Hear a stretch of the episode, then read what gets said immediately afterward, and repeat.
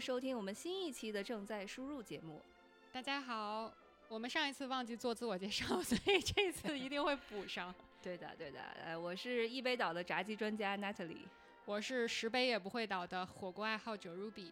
今天我们非常荣幸请来了我们的第一位嘉宾，当当当，就是最近要结婚的瑞内同学。哇，欢迎欢迎！大家好，我是两位女主的闺蜜 瑞内。对，就是因为这个是第一次请嘉宾，所以捡了身边最瘦的一个人 来和我们共同制作这期节目，是的也是我们的首位出场嘉宾。对，这期节目主要是受到他最近的啊，马上要步入人生下一个阶段这件事情的启发，所以我们特地做了一期我在美国结婚的这么一个节目。嗯，对，然后我们这期节目呃节节目的形式呢，非常的简单自由，就是我们打算先聊一聊这个 Rene 对于婚礼的一些想法和计划，然后呢由此引入我们这个哎。婚礼和这个婚姻这种形式到底就是是由来是怎么来的，然后它的发展历史和演变的这个阶段，然后呢最后来谈一谈我们三个人在现在三十岁左右奔四的这个年龄阶段对于婚礼和婚姻的一些啊、想法和感悟，大概就是这样。三十岁左右和奔四是两个概念。我说了三十之后，我就觉得好像他们有点太那个，我说哎，还还奔四奔四吧。好吧，嗯，对应该现在要要用奔四来形容我们自己了。嗯，好吧，那作为一个奔四的新娘，我就抛砖引玉一下。啊、呃，我和新郎都是中国人，所以你这个也太正式了。我们两个在在美华人，所以我们的婚礼是中西结合，呃，简单温馨为主要目标哇。塞，给自己弄了一个简单温馨证。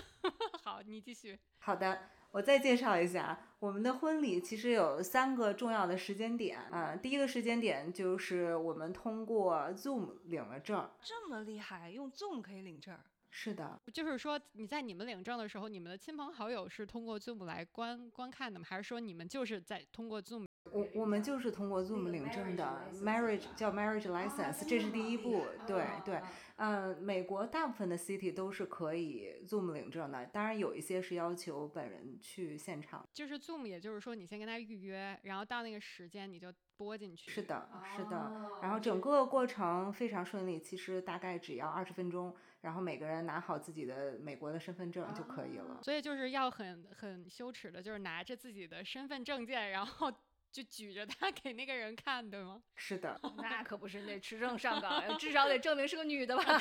好好的，好的。对，基本基本流程就是他会看一下证件，然后会让你签一个文件，然后再跟你确认一下你是否就是已婚或或者哎，但是但是你已婚需要向他提供证明，就证明你没有离离结婚这件事儿吗？是需要的。哦，那你怎么证明你并没有结婚呢？哦，这个就是自己签了一个呃，在申请书上面自己写了一个申请，对就说我单身之类的。对的，对的。哦但是离过婚的人是要要提供一个证明的。然后就是说，如果比如说你其实已婚，但是你假装未婚签了这个东西，它是不是一个 felony 之类？就是它是一个严重的罪，对吗？就等于说你是 fraud 应该是。啊、嗯因为我感觉就是这种我脑，海中一下就闪过了很多国际犯罪场景。就是因为这种基于信任的这种，你看啊，我我我我向你表示我是一个未婚的状态，并且签字，但是这个它其实是没有像国内它要认真去核要认真去，你你。在国内结应该是要在你的户口所在地开一个未婚证明。据我了解，没有国内，因为国内结婚是需要户口本儿，不光是身份证的。对但这边就所谓的 driver license 就等于是驾照就可以结婚。嗯，所以说先先在 Zoom 上领了一个 marriage license 啊，然后下一步呢？下一步呢，就是我们要去市政厅办一个私人的 ceremony。这个私人的 ceremony 呢，它只就是允许有六个人参加，所以我们就只邀请了双方的啊、嗯亲友。就是说你和新郎，然后你们的亲朋好友加上摄影师，一共是六个人。这个过程当中呢，他就会发一个呃证书，然后它叫 marriage 呃 license，marriage certificate，marriage certificate，对，这是第二步。然后同时呢，他会有一个牧师，来做见证。就是这个牧师是 City 向你提供的，对吗？你不用自己找一个牧师去见证。啊，我们是不用的，因为我们就是在 City Hall 里面进行这个步骤。但是如果自己很多人是自己，比如说我要在酒庄里，或者我要在酒店里面，那你就要自己单独再请一个牧师到你想去的地方。嗯，就是说只有这个呃牧师在场才是算是一个正式的被见证的婚姻。没错，很多人是。只做了第一步，没有做第二步。其实这个不是 legalize 的一个婚礼。是的，是的。一会儿我可以再就是稍微着重再说一下这个地方，是因为牧师他其实是有一个。营业执照就是它相当于有证婚人的资质，但是我就听说你可以上一个什么什么 ordain 什么什么什么 dot com 的地方，就是你可以在半个小时之内变成一个可以给人证婚的这么一个。也有可能，因为我呃好像美国各州的法律规定不一样，我相信也许有些州他可能拿到这个就是职业许可的门槛比较低一些，嗯但是起码作为就是结婚的情侣，你至少要找到一个有这样资质的人在现场，然后。就是相当于呃目击和证明你这个婚礼仪式的顺利进行，所以说其实这个就给在收听的小伙伴们就是提醒一下，就比如说当你特别开心的要跟你的伴侣走入婚姻的这个殿堂的时候，他只跟你做了第一步，就说明你们这个 婚姻关系并没有合法，一定要把这三步是吧全都做完。对，最终是拿到你那个 marriage certificate，这个这个过程就算是彻底走完了。美国的这个结婚证跟国内也不太一样，美国的就是发了一个像你毕业证书一样的东西，并且上面是没有双方照片的。因为因为我妈妈是问我照片在哪里，你们什么时候照相？我说是不需要的。对，就拿着你的驾照来那个 license 没错就行了。哦，OK，那那也可以，就大家不用就是多年以后回。回首自己当时结婚的日子，然后看到自己的照片以后，觉得非常不可见人。就 我相信很多人结婚的时候那张证件照片应该是并不好看的。嗯，而且这个证书好像挺大的，是不是？它是一个比 A 四大一号。哎，你你为什么会不知道它这个证书长啥样？我因为这是一个你。结完再也不需要见到的一张纸，就是你们俩现在都不知道自己的这张纸在 哪儿。对对，就就和其他的东西一起收起来。哎，那我想问一个特别就是不合时宜的问题，你问你问，如果你之后要离婚的话，你需要找到这张纸吗？靠，我忘了，因为在国内好像是你要离婚，你必须要拿着离婚证去离，对吗？呃，就结婚证去离，对吗？你问了个好问题。不记得啊，没没关系，我祝愿你们永远都不 不会考虑这个问题。好的，对，那然后就是拿到了这个，等你们合法了以后，这件事情不是是要在四月份发生嘛，对吧？就是你们一起去 City Hall，嗯，然后下一步呢？这一步之后呢，然后我们就是打算办一个小小的晚宴，嗯，因为我的父母还在中国，所以我们到时候会做再做一个 Zoom 的婚礼，所以呃，男方的父母和亲友会在场，嗯，然后女方的话就是我基本上都是请的我非常 close 的朋友们，嗯，然后我们婚礼大概是三十到四十人左右，所以就是四桌人，嗯，所以是一个。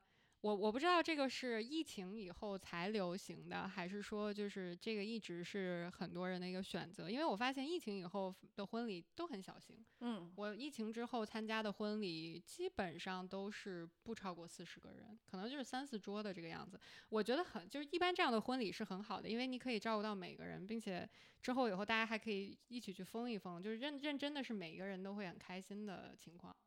是的，是的，我觉得这个咱们也可以节目就是往后面再再深加探讨一下。就是说，我觉得疫情可能对大家结婚的方式的想法都产生了一些改变啊。确实，疫情之前有很多比较大型婚礼，动不动就动辄请到成百上千人的也是有的啊。但确实，疫情之后，我觉得是不是有一个比较现实的原因，就是把大家都聚到一起，其实也没有那么容易了，因为很多人也许已经搬走了。或者说，就是你在疫情之后会比较现实的考虑到哪些人是我生命中最核心、最重要的这些人。你那些就是阿猫阿狗、什么甲乙丙丁的，你就可能这辈子除了婚礼以外都不一定会再见到，就没有必要请他们。可能是大家现在就比较想得开，也许是吧，也许是吧。嗯，哎，那正好，我觉得把这个话题一转，就是小贺，你其实在这个决定你们婚礼的这个形式的时候。当时都考虑了哪些因素呢？就是怎么想到要这样去去办你自己的婚礼？是，其实我最主要考虑的还是家里人，因为作为女方的话，我的家里人都在中国，然后因为疫情的原因，签证是一个很还有机票是一个很实际的问题。嗯，可能疫情之前我会想把我的亲人都飞到美国来，但是疫情之后基本上就打消了这个念头，而且因为疫情之后反而是我非常想回国。所以我到时候可能更希望的是带新郎去回国，比如说在国内啊，我们可能叫回门宴，就是女方家里会宴请一下。哦，明白，就是不会说是在办一个。呃，婚礼形式的，但是会呃，家里人会一起，就是就结婚这个事情再庆祝一下嘛。没错的，没错的，因为嗯，办整体的婚礼呃，还是需要很多时间的。有呃，即使国内有婚庆一条龙服务，但其实呃，因为我的婚礼已经算是最最小型 tiny 的，但是还是其实我在这个上面应该说花的时间可能也要几十个小时，所以我觉得是。对于我来讲，这是非常 energy consuming 的一件事情，而且我们两个人，我觉得都是，就是说，在我们现在的 life stage 都是事业的上升期，包括考虑到我们身边的朋友也是啊，大概在这三年中，不是生了娃就是结了婚，所以，嗯，这也是其中一个原因，为什么我也没有安排就是伴郎伴娘，因为，嗯，我就是我我的朋友大概都是在这一个非常紧凑的人生阶段。对，就是大家可能比较希望的，就是一个，呃，不是特别占用特别多时间以及精力的这么一个形式，还是对你们结婚这件事情表示恭喜和庆贺，但是可能就不希望说是，哎呀，特别费劲，这个呃时间和心力办一个可能所有人都比较累的这么一个大型的婚礼。是的，因为我我觉得我们也是有父母的 blessing，父母在这件事情上基本上没有特别的要求。所以，那既然没有特别的要求的话，我们就希望婚礼尽量就是很实际，大家一起开心一下啊。嗯，都是最亲近的好朋友，就大家一起来吃个饭，然后真心的为你们的结婚祝福一下就可以了。哎，刚刚说到父母，我有一个小问题，因为你们其实是相当于嗯跨国举行婚礼，然后你的爸爸妈妈会在国内来观看，对吧？那你们在确定要结婚之前。双方的父母有没有就是以任何形式，比如说在线上见面啊，或者他们是怎么就是嗯了解对方家庭的，或者是就是稍微呃去认识一下对方的呢？你，这是一个好问题。嗯，其实了解还都是通过我的传递，他们了解对方父母的，包括他的父母也是通过他的传递。那父母互相呃认识是有一次简短的呃 FaceTime，然后其实呃其实你想就是他们不认识，所以第一次 FaceTime 其实是有一点尬聊的。但是你和就是一成应该都在场是吧？对，我和一成都在场。难道要让你的意思是让父母自己？你这不能 unsupervised，感觉有点风险过大。我就觉得嗯，我不能承担这个风险。呃，我我觉得是这样，就是呃。我身边的很多小伙伴，可能也是因为大部分很多人是在疫情中间结的婚，这很现实，就是你不可能把双方的家长坐到一起去，放到一起去认真的聊一下这个事儿。所以，呃，或者说这个是我们这一代人或者我们这群人的一个想法，就是结婚算是两个人之间的事情，虽然牵扯到两个家庭，但是呃，这个大方向还是要结婚的两个人觉得合适。所以父母是不是在这个上面并没有说过多的干涉，或者说就是过多的想要。想要替你做这个决定啊，肯定的。那也也就是说，其实更多的是让双方的家长至少能在婚礼前互相认识一下，打个照面儿，然后就是。对，我觉得这个还是一个必要的步骤。嗯嗯，在两个人的结合之前，因为毕竟还是希望得到父母的祝福。嗯，那是一定的。嗯，我现在都能想象那个场景，就是双方家长 捯饬了一番，正襟危坐。你好，你好，你好，对对对，你记不记得他们当时聊了什么？可以简单跟你讲一下，就很很尴尬的尬聊，从我妈妈开始问她妈妈多大年龄，然后她妈妈说 啊我多大了之后，然后我妈妈赶紧说啊那您是大姐，基本上就是这样聊下去。呀，你好年轻啊，绝对看不出来都是。是的，是的，对，所以最后就是被我跟一成把这个对话结束的。嗯。然后就是说，呃，这个现在看来，四月份想举行的这个小型的婚礼，就主要是一个在亲朋好就最最亲近的呃家人和好友之间，然后大家有这么一个小小的仪式。之后你们两个有什么打算吗？仪式之后？你问的仪式之后是仪式当晚呢，还是都有都有 各种 after party 啊，或者你们蜜蜜月有没有想要旅个行啊，或者是？哎，我怎么觉得这个不对？咱问人家结婚当晚干嘛？感觉有一点不太合适。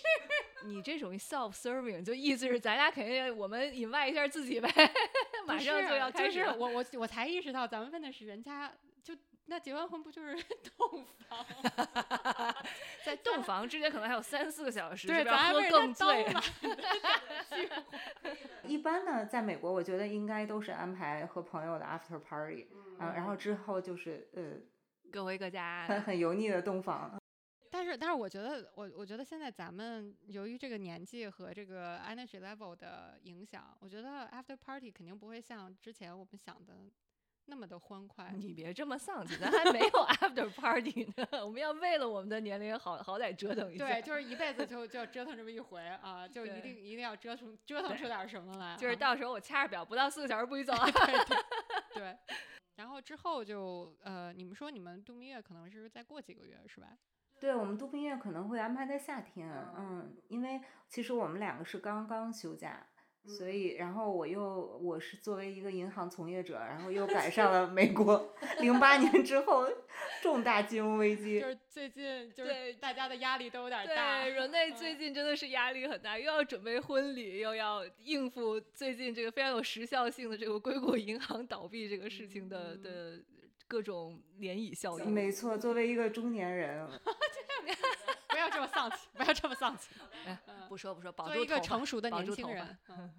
哎，那你们蜜月打算去哪里？有什么想法吗？嗯，我们蜜月初步的想法可能会去新郎想去的德国，因为新郎是一个车迷，所以德国有一个城市叫 Stuttgart，它有很对，没错，斯图加特。然后它有奔驰的博物馆，然后也有保时捷的博物馆。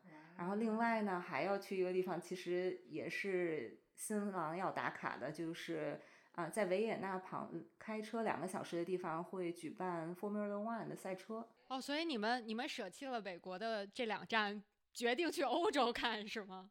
呃，是的啊，不过不过美国的票价我们查了，真的是可能负担不起。维也纳确实挺好玩的，嗯，对，你们还可以顺道去一下。对，我觉得维也纳算是女生也会喜欢，嗯，还是比较文艺的一个地方，嗯，对，嗯，所以因为之前的旅行可能新郎都是就是去的都是我的 destinations，所以就是想这次可能会去他想去的地方。我我感觉就是一成这个此生没有什么别的愿望，就是车。对你可能打了这个卡之后，下十个目的地都还是可以去你想去的地方，是是这么想的。但是你最最便宜的那个 Formula One 的那个赛事应该是在阿塞拜疆。没错，他他跟我说过，但但被我拒绝了。中亚，对对。就是因为呃，可能你看，就今年新加的拉斯维加斯那站，你可能一个周末的套票要五六千刀吧，如果没记错的话。什么？啊，五六千刀？对不？它就是包括周五的练习、周六的排位和周日的正赛。哇！但是确实就是你如果想买个套票的话，就非常贵。所以就是你，你必须要思考的一个问题就是哪儿最便宜，然后是阿塞拜疆。因为欧洲是一个成熟的市场，所以他们的票比较便宜，可能单场的比赛也就一百美元。我蛮期待你回来，就是也许可以我们再做一期节目，分享一下你看 F 一整个的这个体验。那我觉得应该由一成来分享。对对对，他比较专家。但是我觉得他他说出来，应该你你会觉得插不上话。因为他会聊很多非常 technical 的东西，我觉得他聊的没有你聊的 technical。对我属于就是 Formula One 的骨灰级发烧粉丝，所以我可能更能跟他聊到一起。因为我我其实挺好奇的，就是最近十几年，随着就是科技的进一步发展，就是在现场观看比赛的体验会不会有一些不同？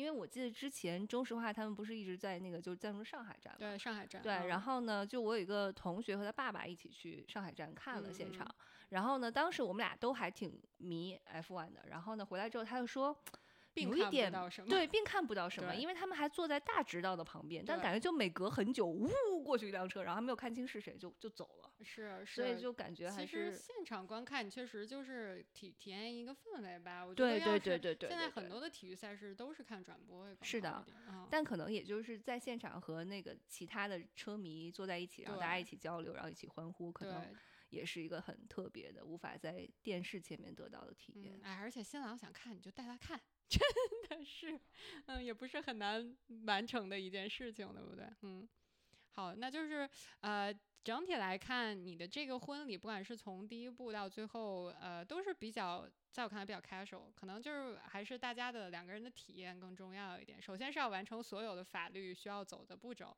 另外就是在自己比较舒适的一个情况下，对这个事情进行一个见证。所以说我感觉这也是现在比较，呃，起码在我的朋友中是比较流行的一种方式。呃，感觉大家不愿意为了结婚相关的事情投入太多的精力或者花太多的钱，因为其实在美国，如果要是婚礼，按正常的说法是要有女方或者女方家里出钱的。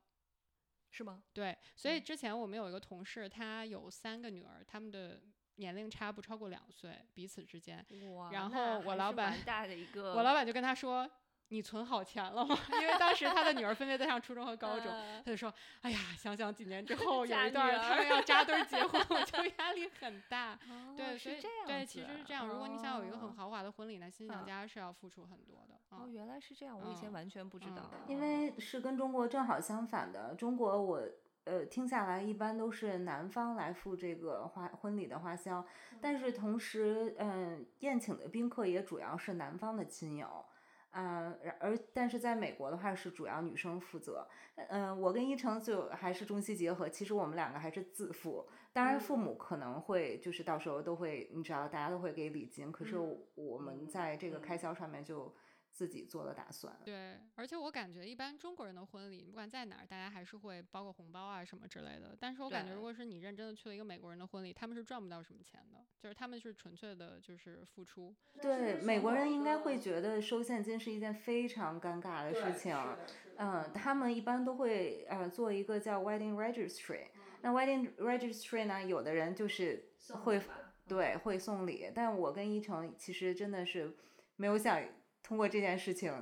没有你你你们就应该列，我们想要一个在三番呃 Dog Patch 或者 Petrar Hill 的 single family house，请大家 chip in 一下。然后就把我们 Venmo 还有就是各类的 QR code 都放在上面。registry 只有一一个想要的东西。我就记得我在上 master 的时候，有一个就是呃女的学姐呃嫁了一个就是呃 Caucasian 的一个一个男生，然后两个人婚礼上 registry 我觉得特别的就是带货，因为这个女生在写里面写了一条是老干妈 the secret sauce of happy marriage，就是好有道理。对，然后就是很多人可能会因为不知道老干妈是什么而被科普了一下，你看，这个。你你你跟他开心的时候，你可以跟他一起吃；不开心了，你还可以把它糊他眼睛上。对，就还可以当做居家旅行、杀人放火必必备备。良药。对，就就就是很很实用，对不对？嗯。对，是的，是的。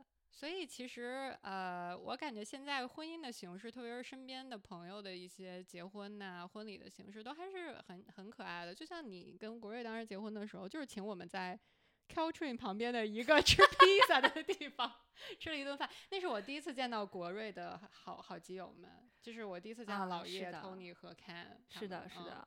我这们为什么会呃吃披萨呢？因为我们是疫情期间结的婚，呃，疫情期间结婚呢，我觉得就特别适合，希望能够用最少的就是 logistic，然后尽快达成目标，且像和你的想法完全一样，就是我们只在乎请身边最亲近的朋友稍微。呃，聚一聚就可以了。然后呢，所以我觉得疫情期间结婚，呃，可行度和速度上，我觉得都可以打五分好评。啊、确实在形式上稍微受到当时因为疫情还有一些啊、就是口罩限制令啊和一些的就是一些限制，所以也没有办法真的去啊租一个场地搞一个稍微大型一点的婚礼。对，但确实是就是疫情当时结婚的时候，就像你说的，其实是要先去领一个 marriage license，然后当时因为我们在 San Mateo County 嘛，然后就是要去 San Mateo County 的 county 的政府去领那个 certificate，然后这个政府在 Redwood City，然后你去了之后就是要到那边拿着自己的 driver license ID，然后在那边立等可取，这样子。对，然后他们就很很牛的，提前三天跟我说，哎，你这次下午有空吗？我说我说咋了？除了上班，目前没什么事儿。他们说，啊，我们俩打算请大家吃个饭，因为我们俩打算周四去领证。我当时觉得，哇，这么草率吗？说领就领了，但是但是特别好笑，特就特别搞笑的一个环节，我记得是也是证婚人的那个环节，就是当时 Redwood City 还更严一点，因为他说就现场呢，除了加上。司仪在内就只能有五个人，也就是说我们双方各只能请一个朋友到那个他所谓的一个 chapel，其实就是一个和咱们现在这个房间一样大的小房间里面去进行一个仪式，并且他在邮件里面用黑体字下划线特别着重说明了，在整个仪式当中请不要摘口罩。于是我们就，所以你们当时领证的照片是封的很严，是吗？我们有超搞笑的，就是领证的照片，就是两个人面对面拉着手宣誓，然后后面。那个司仪正在主持的时候，三个人都戴着大黑口罩，就特别的。你不，你不能给自己买一个好看一点的口罩吗？你还戴个大黑口罩是什么情况？对，就就我我觉得这个确实印象挺深刻的。然后那个司仪走了之后，他说你才能把口罩摘下来，然后你愿意在那边拍拍照是可以自己拍的。三马泰尔的 City Hall 应该也没啥好拍的吧？它有一个塑料做的，就是绿色的拱门。啊，然后上面有一些花儿，就这样，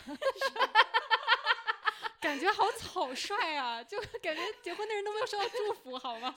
只只是去领了个证。好的，好。哎，我真的特别理解，因为他说有花，我已经觉得很好了。在美国，就是 floral design 是一件特别复杂的事情，还要请花艺师。这个是我其实，在备婚前完全没有想到，当然我也就是很痛快的省去了 floral design。所有老娘搞不懂，老娘都不要。他会他会问，比如说在新郎新娘后面，你需要不需要一个大的花圈？这个花圈是对是是拱形的还是方形的？对，就你有特别多的选择，而且这个花圈可能就要几千美元。但它是它是作为拍照的背景。哦，它是不是有点像那个拱门，有点像一个 R 的？没错，没错，一个拱门，对，对，确实很大。对，就是跟呃我在小红书上面刷的国内的婚礼完全是不一样的，所以我觉得在美国备婚的同学们可能要有一点心理预期。可能国内的那些，我感觉所有的婚礼都是拿花堆出来的，就是你能。就是 touch 的地方全都有花儿，感觉啊。当然，我觉得在美国要实现起来很贵，应该。因为国内是这样，它有很多婚庆的场地都是固定的场地，啊，每一个人来都是用同样的场地，那它的鲜花都是可以循环 recycle 的。所以我觉得在国内的话，这个比较现实。而且它也不会再给你做一个个性化的设计，就等于。大家其实可以选，它是可以选，比如说有十个主题你可以选，但不会每一个人都是不一样的。嗯，还是可以有一定的批量的。对，国内应该是规模化，只有你能想到的，没有他做不到的。就比如 说，因为我妹妹是去年刚结婚嘛，她就跟我说，她很遗憾的一个事情就是她的婚礼的时候没有一个公主梯。你们知道什么是公主梯吗？就是说理解她的她的这个婚庆场所要搭了一个从天而降的梯子。然后她缓缓从梯子上走下来，接受大家的注目，这样的一个过程。那她就是就是刚开始是怎么上去的呢？就是先先在那站好了是吗？应该是先站好，然后大门一一打开，灯光打过去，他从梯子上走下来。对，这个就是新娘的呃第一次见面是在国内婚礼当中特别重要的一点，就是要这也是要闪亮登场。没错没错，要闪亮或梦幻。梦幻。可以吹泡泡那种，国内好像真的什么样都能给你做出来啊！婚庆公司真的特别专业。我我在这边特别逗，我参加的婚礼几乎都属于大家各种 DIY，就是我身边的朋友可能都比较 cheap。你说谁呢你？不是不是，打击面为广。我我我是就是疫情之前参加了我表哥的婚礼，当时就是我我我嫂子是一个六六边形战士，就是她是一个什么都自己弄的人，就包括花儿，就是她自己给自己弄出一个带花的拱门来，是她自己买了花儿在家插的。哇！然后前一天的晚上，我们把那个拱门给他拿到结婚的地方，嗯我都整个人呆住，因为我是前一天才去的啊。然后就。整个人呆住，我说你你为什么要不让他们直接 deliver 到 site？、他说嗯因为是我自己在家插的这些花儿，嗯然后他所有的那些就包括椅子上有那个有的时候你会给他铺一就是挂一个小布啊，就是就稍微装饰一下吧，那全都是他自己弄的，就，就整个我感觉就如果你是一个特别多才多艺又动手能力强的人，你在美国结婚就可以省很多的钱，因为当时他们请了八十多个人，然后他嗯。几乎是没有请任何的 outsource 的那种东西啊，就全部是他从头到尾自己搞定咱。聊着聊着结婚，又聊回省钱这个话题了，不是拍了这集就聊过了吗？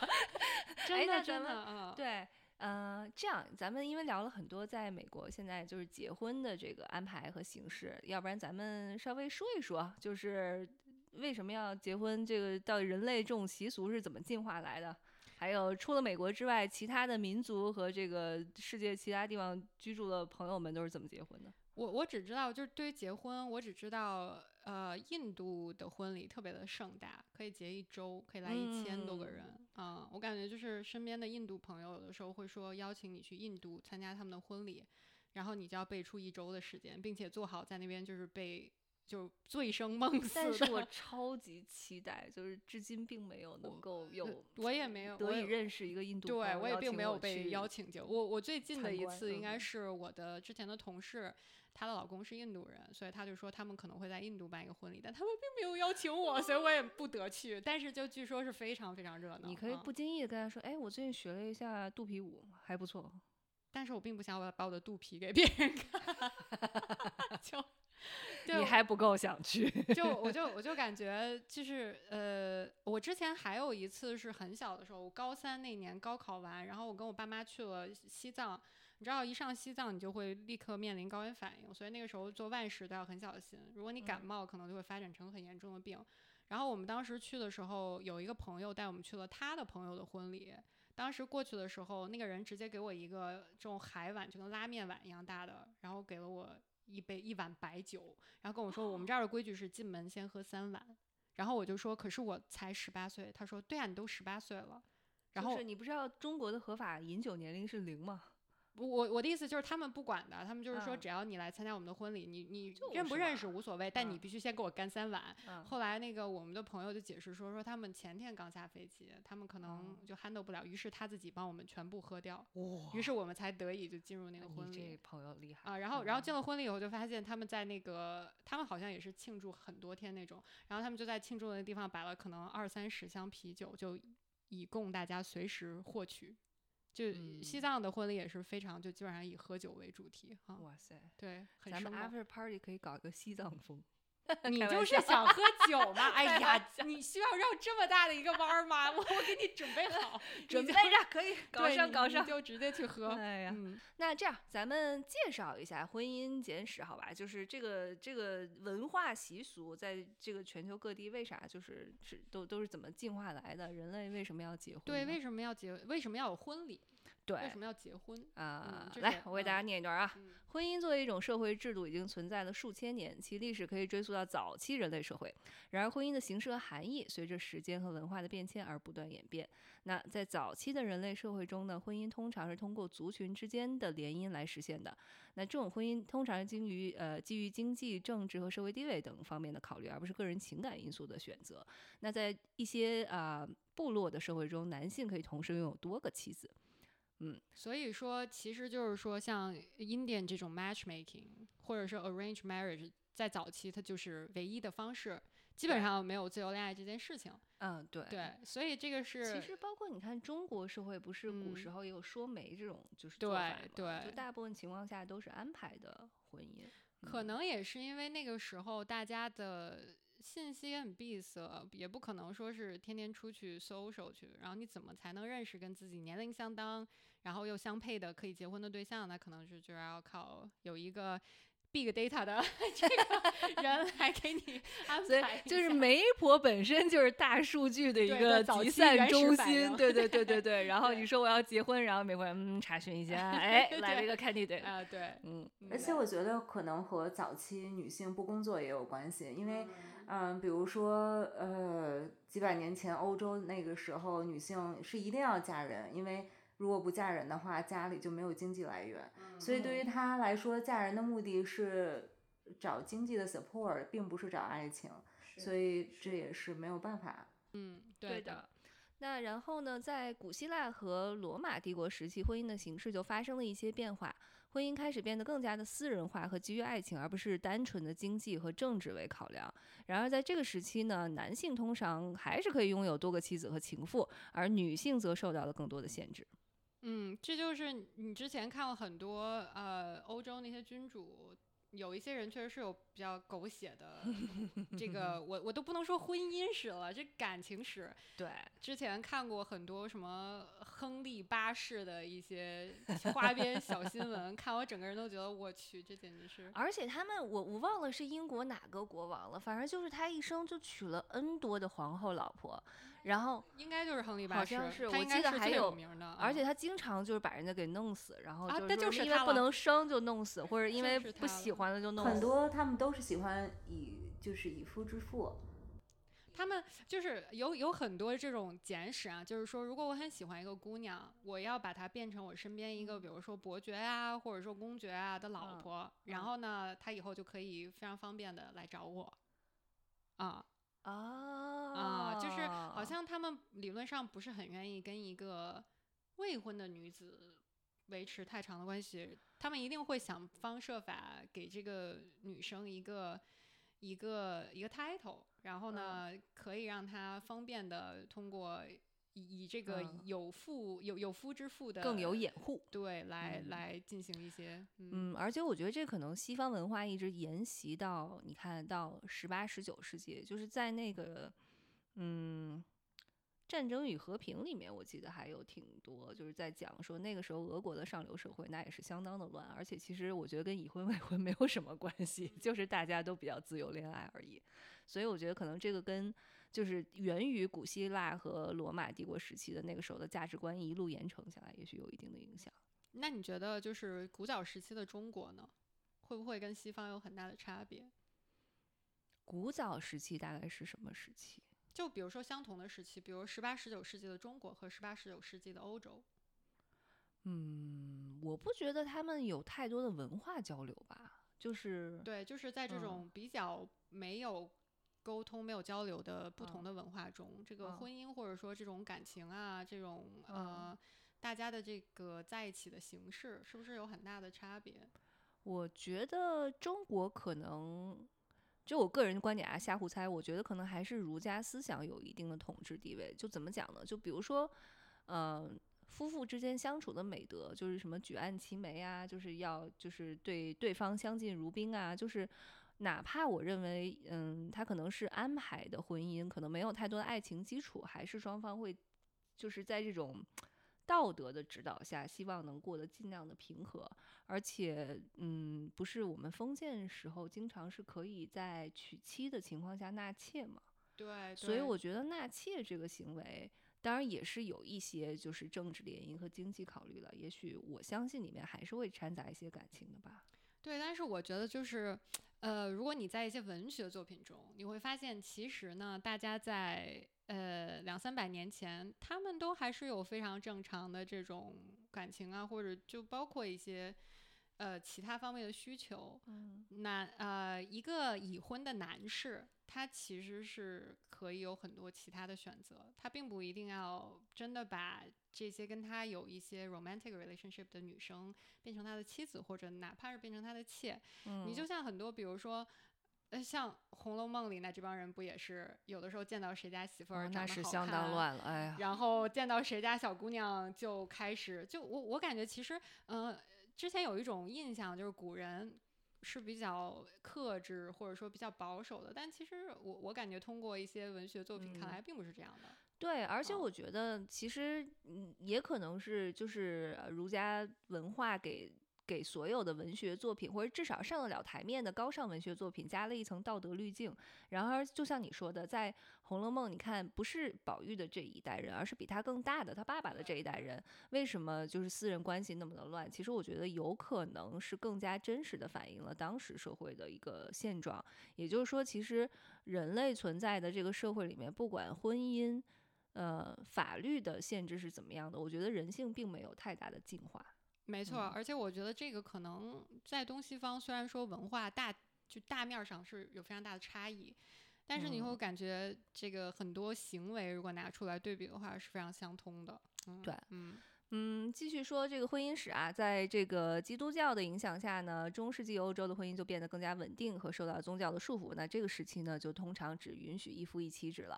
那在现代时期呢，随着婚姻观念的不断变化，它形式也发生了很大变化。在某些文化中啊、一些文化中吧，同性婚礼得到了合法化；而在其他的一些文化中呢，婚姻的地位已经的减弱，一夫一妻制呢，它也不再是唯一的合法的婚姻形式。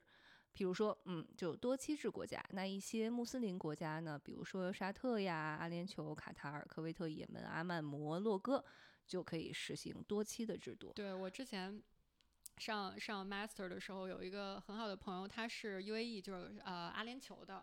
嗯他应该跟我一样大，然后他就每天都跟我说，哎，我这个周末要去找我这个什么 brother，下个周末要找我那个 sister，然后我就感觉他每个周末都好像是跟不同的他的 sibling 在在玩儿，然后我就问他，我说你到底有多少的家人在美国？他说，我就这么跟你讲吧，我爸娶了三个老婆，一共十五个孩子，然后我就说 好的，认得全嘛，认得全，然后他就说那个他脑海中是 number 上 fourteen。对，再加上什么 cousins，就可能在美国就超多，你随便去一个城市都有人可以招待你这样。啊，哎呀，对。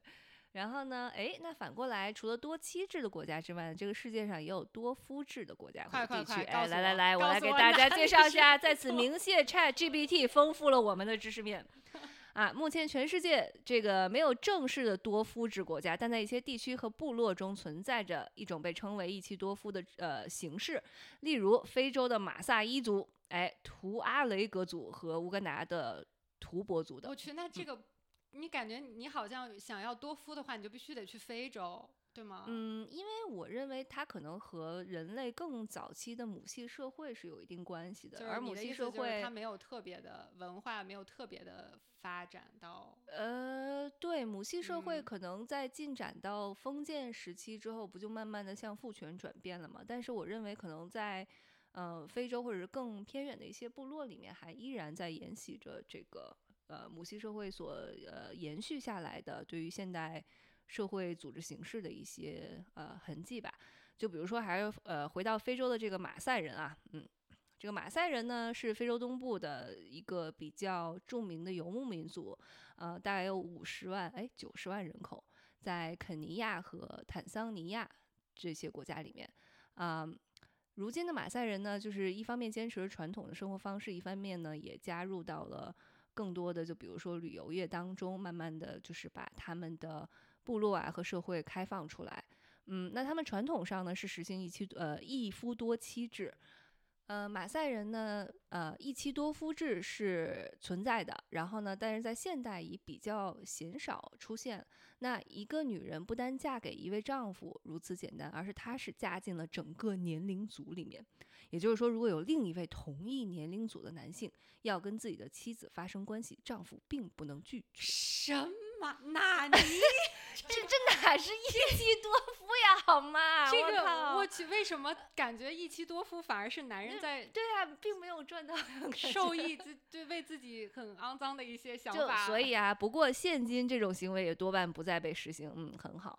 那马赛人的婚姻关系中呢，妇女的娘家就必须处理非常多的婚姻事务，比如说离婚谈判啊，然后呢聘金，然后归还以及讨论子女的监护权，同时也是被严重虐待的女儿的避难所。我靠，那就是说，这个每个每个家庭最好有一个律师，这样方便本家族的女性。我跟你，讲，后面还有更加厉害的。好的，马赛人的屋子都是女人盖的，女人若想要把自己嫁出去，就要先用牛粪和泥土为男人建一栋新房。嗯，这些房子作为他们的好浪漫，我觉得超浪漫的。来，你你就就是希望你以后就像我用牛粪和泥土 你得先会盖呀！我操，你 那么不容易盖了一栋才能结婚好吗？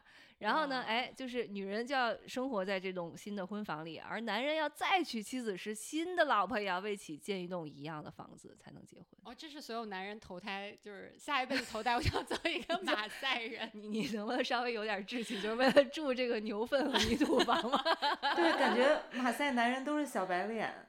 对呀、是他们是在非洲，你你这个嗯小白脸儿这个这段是不是要剪了呀？废了，废了，废了！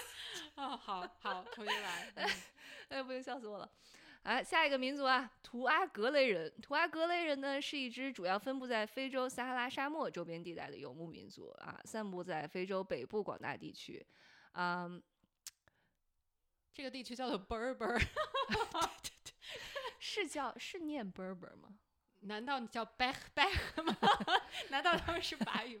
哎，但是是真的摩呃摩洛哥以前是法语区哦。啊、但是你知道这个 Touareg，嗯，就是我我之前有一部车就 VW 的途锐，就是这个 Touareg，所以我一直不知道 Touareg 是个啥，原来他们是不是这个单词吧？是这个是吗？是这个，就是啊叫什么途途锐，哦途就是锐哦。那个大的 SUV 啊，我为什么要以它来？我们看一下这这款车为什么要以它来命名呢？是呢啊，因为图阿雷格人他是一个母系社会的民族啊，好的啊，他并非，BW 这个女权了啊，啊，对对对。等等一下，马上打脸，并非母权社会。母 系社会和母权社会不是一个概念啊，他说虽然主要是信奉伊斯兰教啊，但是迥异于其他的伊斯兰文化啊，因为呢，他们的图阿雷格人并没有女性需要蒙面的传统。相反的，在他们的社会中，年满二十五岁的男性才需要佩戴面纱。图阿雷格的男性传统上佩戴着五尺长的蓝紫色面纱，哎，等一下，五尺长，我包包一下，包包一下。我五尺七，就是你想想，把你等长的一个蓝紫色面纱围呀围呀围呀，哦，就是可以是围的围的吧？头就就上不是像关公那样，就是 拖到你是鬼吗？你是竖着从自己头上垂下去，太残暴了！你这个啊，就是要要 可是非洲这么热，还要围这么多圈，防晒呀、啊，对，他们有在意防晒这件事情。完了这段又要剪出去。没关系，也有可能，也有可能没关系。我了。呃，就说说一下这个面纱啊，根据他们的信仰呢，认为这些面纱呢能替替他们阻挡所有的邪灵，也就是并不是防晒用的，是阻挡这个邪恶的，就是灵魂来攻击他们，那那你想一拖到脚脚面不就很很好吗？很 effective 吧？就挡着呀。就不是是人身上也穿着那样，啊，就是对对对对，你是怎么着裸体戴面纱？这越来越脱轨了，就是因此，纵使在女性家人的面前也不能拿下，但一般认为佩戴面纱的传统应该是起因为了抵挡沙漠地区强大的风暴。哎，嗯我觉得还这个原因比较靠谱一点，对就是防沙尘暴用的。对啊，然后呢，由于蓝蓝色的面纱对于该民族的重要，使得其间接也变成图阿雷格民族的识别象征，而往往又被称为中沙漠中的蓝人。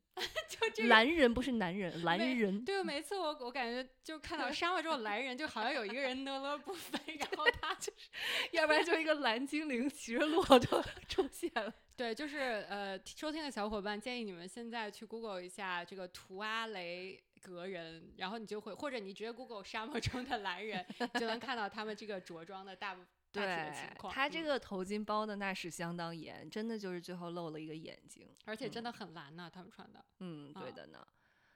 是像阿凡达一样蓝吗？人不是蓝的，阿凡达是人是蓝的，穿的少，他是穿的很多且很蓝。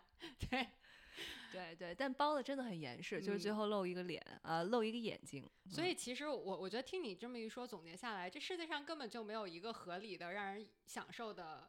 一对呀，谁让用牛 粪给男人盖的婚房？对，这个这个简直就是打着一妻多夫的幌子把你骗进来盖房子，对对吗？剥削女性，这属于对，所以哎，我觉得哎，在一个平等的社会就好，一夫一妻吧，咱们也不不要嗯羡慕一妻多夫。但是还有你们讨论了这些形式，还有多夫多妻制多夫多妻是就是法律允许的吗？啊。我我理解的多夫多妻就是 open relationship。哦，哎，等一下，这个我们俩前两天还专门为了这个研究了一些文章，好像说 open 也没有到研 relationship 修违和章这么夸张。看看我们看了也没有一篇文章，我们也没有这么感兴趣啊。要摘的这么清楚。就是 open relationship 和 Polygamy，polygamy 就是嗯多夫或多妻制，还不是一种东西。Open relationship 说的更多的是纯在呃 sexual relationship 方面的呃开放的形式，但是呢，就是 polygamy 说的更多是有一些更深层次的情感的和多个人的连接和交流，叫做嗯嗯嗯，就是，哎，怎么讲呢？就是嗯二者皆很就是鱼与熊掌都在很吃，很需要时间管理的技能。就你你别以为就是心灵上跟多个人连接就不需要时间管理，我觉啊得其实更困难。定那肯啊定的，对，所以确实我觉得需要一些新技能。嗯其实我我是知道有身边的人是这样的，嗯呃，但是他们并没有到很多，就可能是，呃，有一个男生他会有自己合法的伴侣，就是婚嗯姻伴侣，然后他嗯的伴侣也知道他可能跟嗯另外一个女生保持一种嗯比较长久的，更多的嗯是精神上的关系，嗯然后这个女生同时也会有其他的精嗯神上的伴侣，我是遇到这样过这样的人的，对，而且我觉得，嗯，个人认为存在即合理吧。就是我认为，在尤其现代社会中，嗯，人们越来越少的就是基于物质上的一些限制，而必须选择嫁给某个人或娶某个人，才能有最低的一些生活标准。那其实我们对于情感需求的一些探索，其实更有啊、更多的可能性，那、也也有自由度。所以其实我觉得。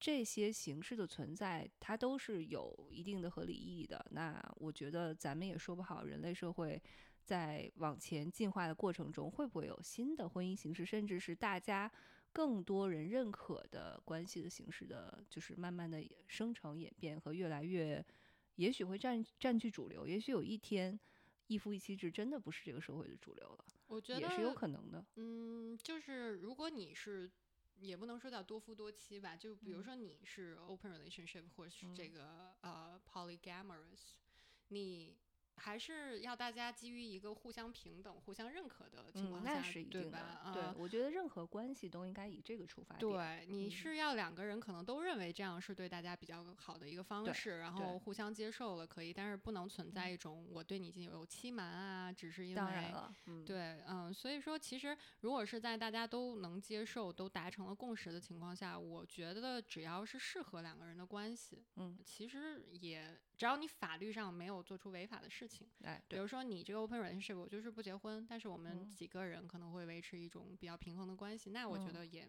没有什么问题啊。对对对，嗯，那说了这些之后，我在想还有什么咱们其实亲身在美国经历过的，或者觉得比较哎温馨有趣或者比较奇葩的婚礼的一些经历，能拿出来分享一些呢？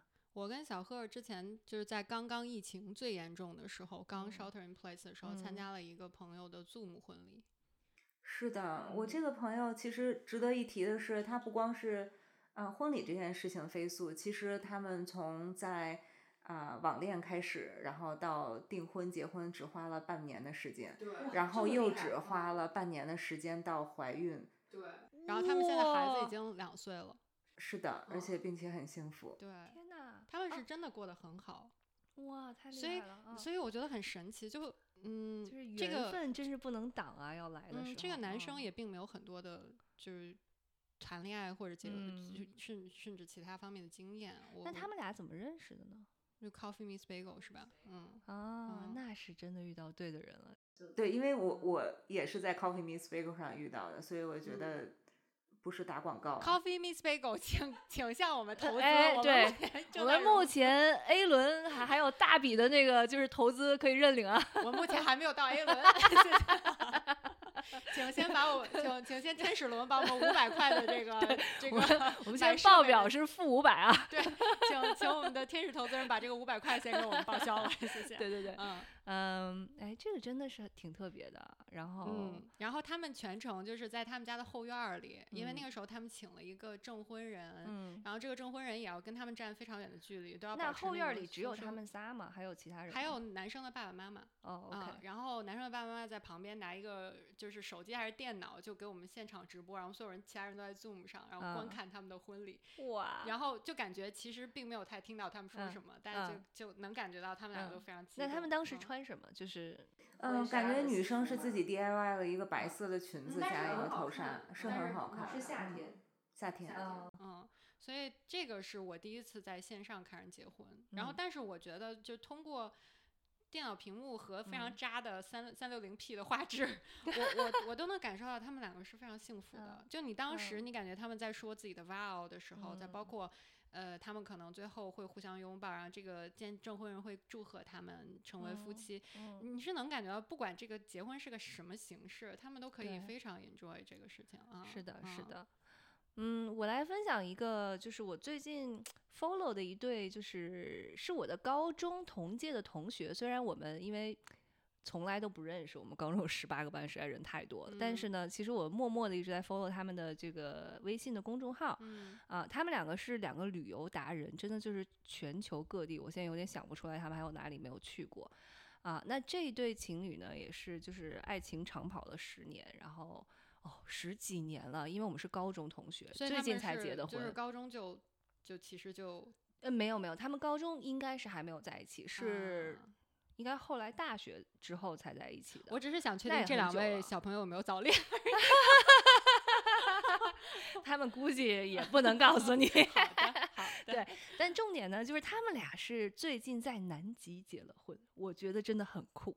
所以南啊极结婚是、呃怎么样？就他们要先去南极，对，就是第一步你先把自己开到南极 port 到南极啊，开玩笑，开玩笑，就是你得先，他们是做了一个小型的呃 cruise 到南极，啊然后呢，确实你问了一个很好的问题，就证婚人怎么找？他们在船上现找。啊，就是说在船上广播，就跟那个如果你在飞机上突然那个 cardiac arrest 了，然后就会。那个空乘就会说：“请问有没有医生？”所以他们就在满船问：“不是他们证婚人 并没有，并没有，他们应该是就是呃上了那个游轮之后呢，就嗯因为好几天嘛，就跟一个工作人员混得比较熟了，然后跟他变成了朋友，然后就问他说你愿不愿意帮我们做证婚人？因为明显我猜想在南极洲并不需要持证上岗，因为并没有人给你发这个证儿。啊？所以你只需要找到一个人愿意去给你证婚，你这个事情就能办了。那他们这个也是要走就是前面的这些法律的 process。我相信他们是拿了嗯 license 的啊啊，就是你可能也许婚礼在哪儿进行，我就无所谓对嗯不知道怎么弄。嗯，但是呢，我看了一下现场照片，还真的是挺酷的。因为其实，在南极结婚，他们是在一个嗯某一个大陆的角落上，真的下面都是就是白白的冰雪，但是当时就是气温据说还能达到零上十几度，所以那个女生是穿着着一个就是露肩的一个白色的长裙子。零下十几度，我也穿露肩的，不就那么半分钟时间？对对对对，就大 概一下下，然后呢，嗯，没有任何的其他道具，因为其实啊。你去南极结婚，就是能带到南极大陆上东西是非常有限的，你不能嗯。带任何入侵物种，嗯。所以他们两个就拿了一束非常漂亮艳丽的塑料小花花，啊。对，然后他们在那个大陆上从背后突然变出来这度这束塑料小花花的时候，船上就有人惊呼说啊，你不能拿到那个大陆上去，然后不用担心，这是塑料的，这这帮人真的环保意识好强啊！所以他们是在南极领证，实际上他们应该是在南极呃举行了那个 ceremony。啊，对，当时我猜肯定没有扯到证儿，但是证儿最后是回来怎么拿，这个细节我还没有很清楚。嗯，对，但是就是可嗯能是他们的婚礼，理论上就算是在南极，就这样对啊举行了，所以我觉得啊啊，真的是好浪漫。首先你要就是只有两个人就你要先好好的赚钱，因为把你两个人 move 到南极也并不是一件很便宜的事情。是的，是的，是的，嗯，对。总之，我觉得这是一个我最近才第一次听说竟然可行，而且我觉得挺特别的一个形式吧。啊，反正在美国感觉。呃，可能是也是因为电影看的比较多，很多人都会选择在拉斯维加斯或者夏威夷结婚。那不是开玩笑的吗？不是的，不是。你知道你在拉斯维加斯结婚也是有法律效力的。有你去了一个，你看 Friends 里面不就有一集 Russ 跟 Rachel 在 在在 Vegas 结婚，回来也得认呐。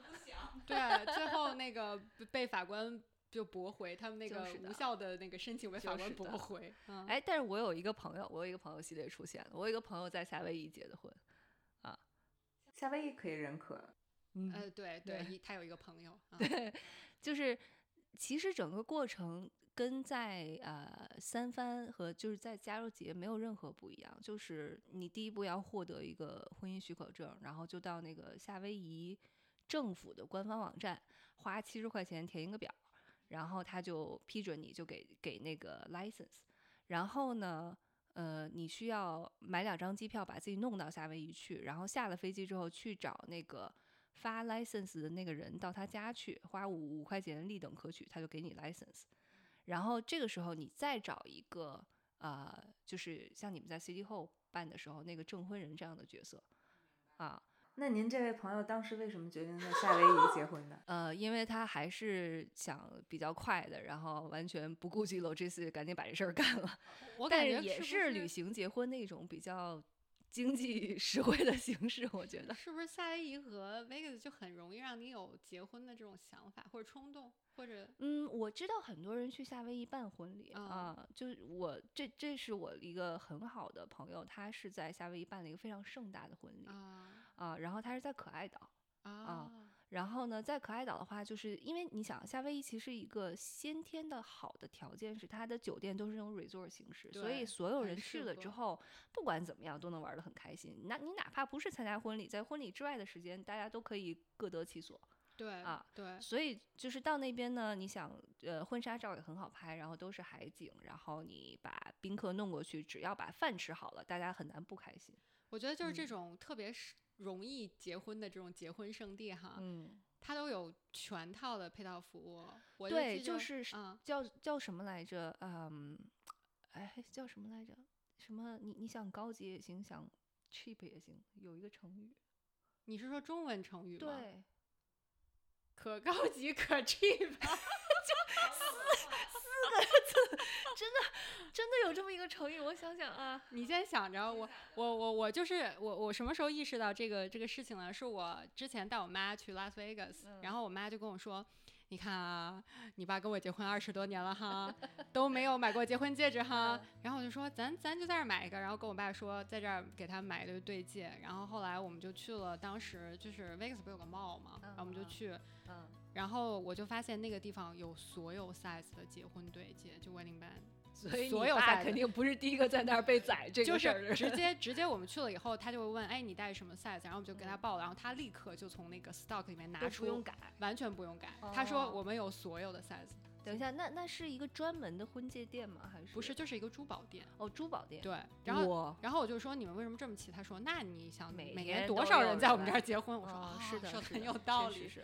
其实，在我们订婚前，我们也去 Vegas 玩过，然后我发现那边的珠宝店都是不需要预约的。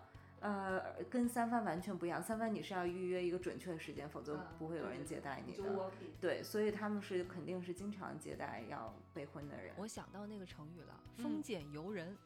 我我我我非常那什么的说一句，我不知道这个成语啊。丰俭由人。对啊，就是丰收的丰，勤俭的俭，丰俭由人，意思就是说你要怎么着都行的意思呀。饭店经常有这个这个贴在墙上，你知道吗？真的吗？有点暴露年龄体。很暴露年龄，我刚想说。哦，那太好了，我还是一个宝宝。不不，你可能确实语文水平有点退步。我高考语文考得很高的呢，好吗？好吧，丰俭由人，学到了呢。很高级，很 cheap 的东西，可高级可 cheap。